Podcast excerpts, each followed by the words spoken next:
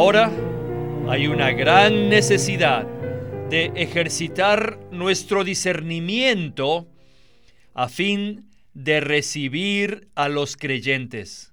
Si no estamos claros con respecto a recibir a los creyentes, vamos a dañar, vamos a matar, vamos a despedazar la vida de iglesia. Bienvenidos al estudio Vida de la Biblia con Witness Lee. Un estudio completo, detallado y riguroso, libro por libro, desde Génesis hasta Apocalipsis, que se centra en experimentar a Cristo como vida a fin de cumplir el propósito eterno de Dios. Pueden escuchar gratuitamente todos los programas radiales del Estudio Vida o leer en línea los libros del Estudio Vida en nuestra página de internet radiolsm.com. Una vez más, radiolsm.com.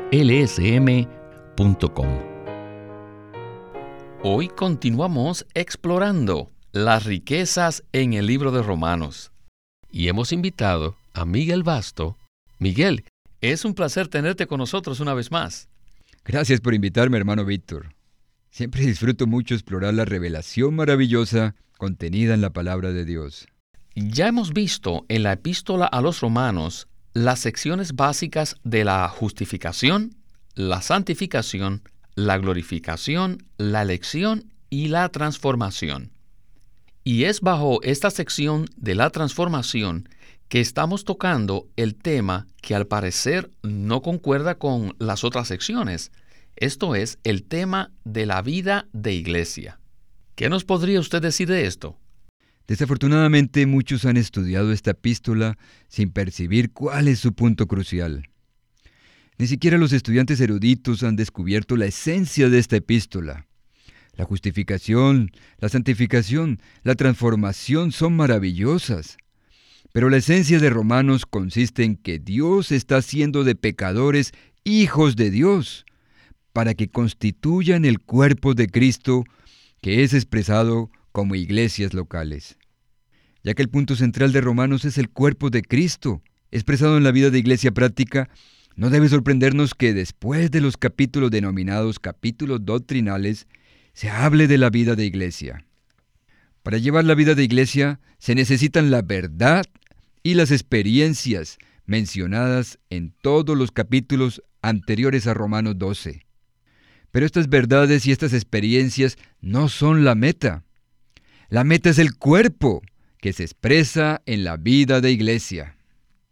La vida de iglesia es muy práctica, por eso es que los capítulos que hablan de ella no son doctrinales, sino que presentan aspectos prácticos muy importantes, los cuales merecen nuestra atención, tales como recibirnos los unos a los otros como Cristo nos recibió. Muchas gracias por esta palabra. Con esto estamos listos para el estudio Vida de hoy con Witness Lee. El mensaje se titula La transformación que se requiere para recibir a los creyentes. Adelante con el estudio Vida de hoy. Ahora debemos prestar toda nuestra atención al asunto de la vida de iglesia. Esta porción empieza de una manera muy específica. De repente, el escritor dice, así que hermanos, exhorto, o sea, os ruego, os ruego, os ruego que se preocupen por esto. Os ruego que presenten sus cuerpos física y prácticamente. Luego sigue el punto de renovar nuestra mente, para que seamos transformados cabalmente en nuestra alma. Nuestra alma necesita un cambio radical un cambio esencial, un cambio metabólico, tanto en naturaleza como en forma. Toda el alma tiene que cambiar. En otras palabras, todo nuestro ser necesita ser cambiado por el bien de la vida de iglesia. Pero eso no es todo. Nuestro cuerpo tiene que ser presentado, nuestra alma debe ser transformada por el renovar de la mente y nuestro espíritu necesita estar ardiendo, debe estar encendido. Entonces seremos calificados. Necesitamos una vida cristiana adecuada para que se lleve a cabo la vida de iglesia. Por eso, al final del capítulo 13, la vida de iglesia es presentada y definida. Todo se encuentra allí. Ahora hay una gran necesidad de ejercitar nuestro discernimiento a fin de recibir a los creyentes. Si no estamos claros con respecto a recibir a los creyentes, vamos a dañar, vamos a matar, vamos a despedazar la vida de iglesia. En el capítulo 12 tenemos al cuerpo en una forma adecuada. Luego en el capítulo 14 tenemos una advertencia. Miren, si no tomamos esta advertencia, entonces sería como si tomásemos un cuchillo y matáramos al cuerpo del capítulo 12. Sin el capítulo 14, nunca podrá ser expresado el cuerpo. Oh, me duele mencionarlo, pero muchos cristianos hoy en día han prestado atención al capítulo 12, pero no le han prestado atención al capítulo 14. Ellos hablan mucho del cuerpo, pero están divididos unos con otros. Y se dividen debido a las doctrinas. Ellos se aferran a sus conceptos doctrinales. De manera que es imposible que puedan tener la vida de iglesia del capítulo 12 de Romanos. Por eso, después de los primeros trece capítulos, y antes de terminar esta epístola, Pablo usa esta porción larga para revelarnos lo importante que es recibir a los creyentes. Debemos recibirlos como Dios los recibe. Debemos recibirlos a la luz del tribunal de Cristo, que está por venir. Debemos recibirlos según el principio de amor debemos recibirlos para la vida del reino y finalmente según el Cristo todo inclusivo. Miguel, la advertencia de cómo recibir a los creyentes en el capítulo 14 sigue a la exhortación que está en Romanos 12, 1 y 2. Con respecto a esto, ¿cuál es la conexión que existe entre recibir a los creyentes, como lo vemos en el capítulo 14, y entrar a la vida de iglesia práctica, tal como lo vemos en el Nuevo Testamento? Para dar respuesta a esta pregunta, yo diría que todos debemos tener presente que hay un solo cuerpo, una entidad orgánica, un organismo llamado el cuerpo de Cristo. Lo más crucial para llevar la vida del cuerpo es guardar la unidad del espíritu, que es la unidad del cuerpo. Si se pierde la unidad, se acaba la vida de iglesia, así como la vida del cuerpo en el sentido práctico. Si los creyentes contienden sobre asuntos doctrinales que no constituyen nuestra fe, y si se niegan a recibirse los unos a los otros en Cristo, no puede existir la vida de iglesia. Si contienden en cuanto a prácticas, dietas, ritos, no puede existir la vida de iglesia. Romano finalmente nos lleva a algo práctico. En el capítulo 12 nos presenta la revelación del cuerpo. Pero, ¿dónde se ve en la practicalidad dicho cuerpo? Debe estar en las iglesias que guardan la unidad. Si entendemos esto claramente, debe parecernos obvio el por qué debemos recibir a los creyentes. Si no recibimos a los que Dios recibió, somos facciosos y sectarios. Y si lo somos, podremos hablar, escribir y predicar acerca de la vida del cuerpo, pero no la viviremos en realidad. Así que este asunto es muy serio, no tanto doctrinalmente, sino en cuanto a la practicalidad. Todos debemos tener la certeza delante del Señor de que recibimos a todos los que Dios redimió, a todos los que Él regeneró y que Él mismo recibió, y que no rechazamos a nadie a quien Dios el Padre haya recibido. Amén. Gracias por este comentario. Continuemos con nuestro estudio vida.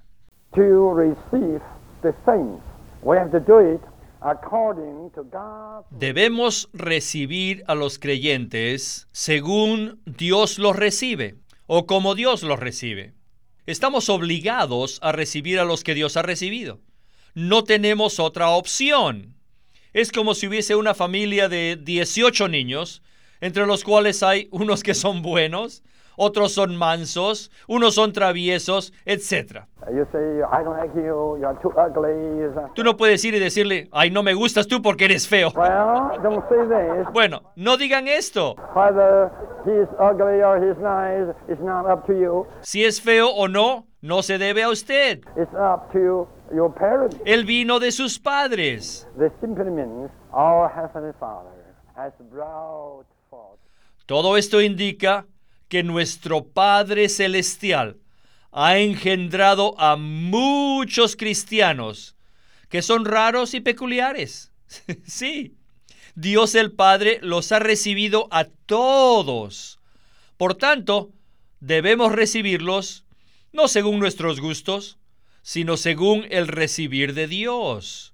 Dios los ha recibido y nosotros debemos recibirlos. Sin embargo, la mayoría no reciben según Dios, sino conforme a sus conceptos doctrinales. Por ejemplo, el asunto del bautismo. ¿Cuántos conceptos hay? Algunos dicen que se debe bautizar en el nombre del Padre, el Hijo y el Espíritu Santo. Otros dicen, no, no, no, no, no, se debe bautizar en el nombre de Jesucristo. Otros dicen, no, no, no, no, no, no, se debe bautizar en el nombre del Señor Jesucristo. Probablemente algunos de ustedes ya conocen esto. Discuten, se pelean y se dividen. No se reciben los unos a los otros. Sin embargo, todos somos nacidos del mismo Señor. Y todos lo aman. Y todos viven para Él. Ciertamente debemos leer los versículos del capítulo 14, del 1 al 3. Ahora bien, recibid al débil en la fe pero no para juzgar sus opiniones, porque uno cree que puede comer de todo, pero el que es débil solo come legumbres. El que come no menosprecie al que no come, y el que no come no juzgue al que come, porque Dios le ha recibido. Así que no importa si uno coma carne o legumbres, no importa. Con tal que todos creamos en el Señor Jesús, está bien. Y tenemos que practicar la generalidad en cuanto a todo lo demás. Tener una actitud general. Yo sé que no suena muy bien, pero tenemos que aprender a practicar la generalidad. No hay duda de que el apóstol Pablo estaba enterado de la doctrina en cuanto a la dieta del cristiano, pero aquí no dijo nada. Él no juzgó ni empezó a investigar con nadie. Así debemos ser nosotros. Todos debemos aprender a ser liberales. No queremos repetir la tragedia del cristianismo del pasado. Por eso jamás discutiremos los asuntos en cuanto a cubrirse la cabeza, al bautismo, a observar los días, si tomamos vino o jugo de uva en la mesa del Señor. El recobro del Señor no es para esto. El recobro del Señor es para recobrar a Cristo como vida y a la iglesia como su expresión en cada localidad y en la unidad. Pues bien, en esta segunda sección vimos varios ejemplos negativos con relación a recibir a los creyentes en la iglesia y fuimos exhortados a no repetir la trágica historia divisiva del cristianismo. Sin embargo, ¿Cómo podemos practicar la generalidad, tal como lo habló nuestro hermano Lee, sin arriesgarnos a tener prácticas erróneas? Debemos tener en claro que solamente personas redimidas y regeneradas componen la iglesia. Solamente aquellos que han recibido la fe que ha sido transmitida a los santos una vez y para siempre pueden ser miembros de la iglesia y solo los que confiesan la verdad en cuanto a la persona de Cristo pueden estar en la iglesia. En cuanto a las verdades que constituyen nuestra fe, no somos liberales. Es decir, no toleramos lo que Dios no tolera. Ahora, si alguien viene a nuestro medio y niega que Jesús es el Hijo de Dios, no podemos recibirlo. Esto es lo que dice segunda de Juan. Si alguien niega los elementos fundamentales de la salvación o de la fe, no podemos considerar a esa persona como hermano o hermana. Pero rechazar a alguien debido a su nacionalidad, nivel social u opiniones doctrinales sobre temas secundarios, tales como guardar ciertos días o los dones espirituales. Esto es rotundamente incorrecto. Al escribir los últimos capítulos de Romanos, el apóstol Pablo nos muestra lo que está en su propio corazón, y esto es la dulce vida de iglesia. Creo que todos anhelamos esa experiencia y seguramente lo que se ha compartido hoy es como una entrada para experimentar la vida de iglesia. ¿Qué le parece? La cuestión aquí es, ¿practicaremos lo que aquí se presenta? Tal vez hablemos sobre ello y lo escuchemos y seamos conmovidos. Pero, ¿dónde se pone en práctica la vida de iglesia según los principios revelados aquí? No estamos hablando de algo que se vivió en la historia, sino de principios que gobiernan la relación de los creyentes en el reino de Dios. Y Dios desea que llevemos a la práctica dichos principios. Por tanto, no solo necesitamos una entrada, sino un ejercicio diario que haga posible que experimentemos esta realidad. Muy bien. Regresemos a Witness Lee para oír la conclusión del estudio vida de hoy.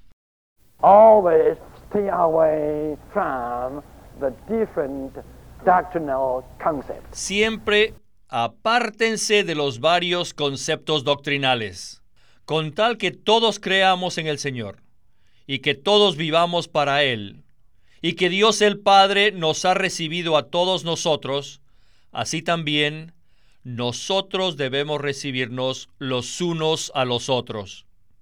Hay otro punto más profundo, que debemos recibir a los santos a la luz del tribunal de Dios.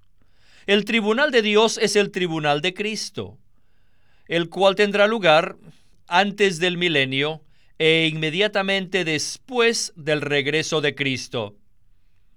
En ese tiempo, la vida y la obra de los creyentes serán juzgadas y no tienen nada que ver con la salvación del creyente. Este juicio determinará la recompensa para los creyentes en el reino milenario.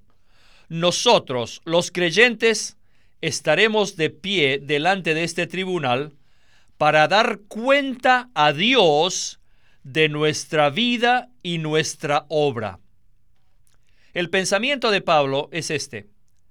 No discutan con otros, sino más bien cuídense ustedes mismos, porque un día estarán de pie delante del tribunal de Dios y tendrán que dar cuenta cabal de vuestra vida y vuestra obra después que fueron salvos.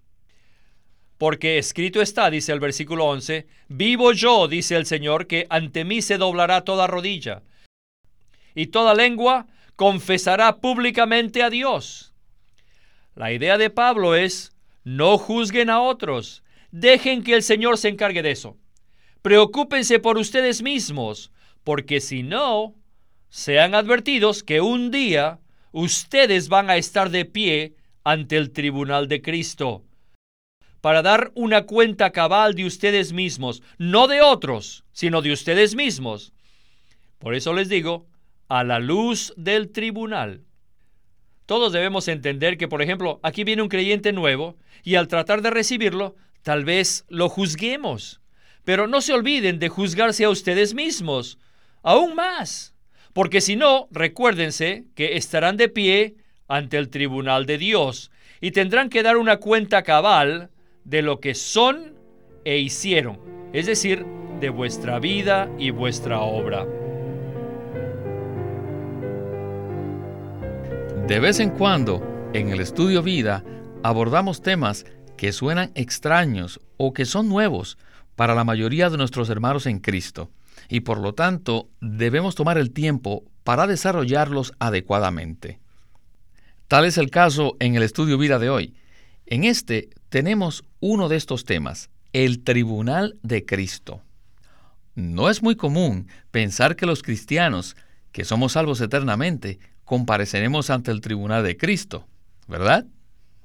No solamente no es común, sino que rara vez se discute seria y cabalmente. Pero Romanos 14 lo menciona muy claro. Pablo habla directamente de no juzgarnos los unos a los otros. Y el Señor habló de esto mismo en Mateo 7.1, donde dice, No juzguéis para que no seáis juzgados. En Romanos 14 Pablo parece decir, No se juzguen los unos a los otros, pues todos compareceremos ante el tribunal de Dios y le daremos cuenta. No podemos discutir este tema cabalmente por ahora. Solamente podemos decir lo siguiente. La salvación que recibimos es eterna y se nos brinda por gracia por medio de la fe. Una vez que nacemos de Dios, nunca podemos dejar de ser sus hijos. No obstante, uno puede recibir un galardón o ser disciplinado, no en la eternidad ni en el cielo, sino en la era venidera. Cada creyente comparecerá ante el tribunal y dará cuenta al Señor de la vida y de la obra que llevó delante de él. Y una de las áreas que se tomará en cuenta en aquel entonces será cómo te relacionaste con los demás creyentes. ¿Los recibiste o los juzgaste? Quisiera pedir a los radioyentes que escudriñen las escrituras de manera imparcial y que estudien lo que dicen con respecto a la cuenta que daremos al Señor. Todos compareceremos delante de Él y le daremos cuenta, y entonces Él nos dirá, bien hecho, o tal vez, no mereces galardón, sino ser disciplinado en la era venidera. Pero aún, si no concuerdan con nuestro entendimiento de las escrituras en este aspecto, seguimos siendo hermanos. Dios el Padre nos ha recibido y estamos dispuestos a tener comunión con ustedes, pues tenemos la misma fe, la misma vida, la misma esperanza que se halla en la salvación completa que Dios nos ofrece. No obstante, con amor y fidelidad, debemos hacer notar que la vida cristiana y la vida de iglesia tienen un aspecto relacionado con la administración divina, según la cual Dios nos pedirá cuentas especialmente respecto a la manera en que vivimos en la casa de Dios. Quiera el Señor que examinemos esto y lo recibamos. Quiera el Señor que abramos nuestro ser respecto a ello, porque quizás muy pronto el Señor aparecerá y nosotros compareceremos ante Él. Que todos seamos aprobados y recibamos el galardón en ese día. Amén. Tal es nuestra oración, no solo para nosotros, sino también para todos aquellos que nos han escuchado. Y a usted, hermano Miguel, muchísimas gracias por habernos acompañado. Muchas gracias por invitarme, hermano Víctor.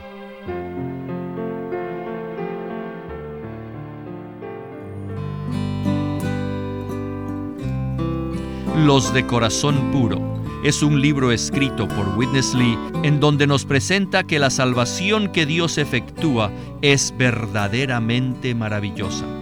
Mateo 5 habla de bienaventurados los de corazón puro porque ellos verán a Dios. Dios no solo desea rescatarnos de la perdición eterna, sino que también desea crecer en nosotros, transformarnos y glorificarnos, de modo que seamos su expresión gloriosa por toda la eternidad. Si hemos de disfrutar plenamente la maravillosa salvación de Dios, debemos ser quebrantados por Dios y pasar por muchas experiencias espirituales, tales como purificar nuestro corazón, confesar nuestros pecados, ser iluminados por Dios, consagrarnos a Él y vivir conforme a nuestra conciencia y aprender a servir a Dios conforme a su poder y no según el nuestro.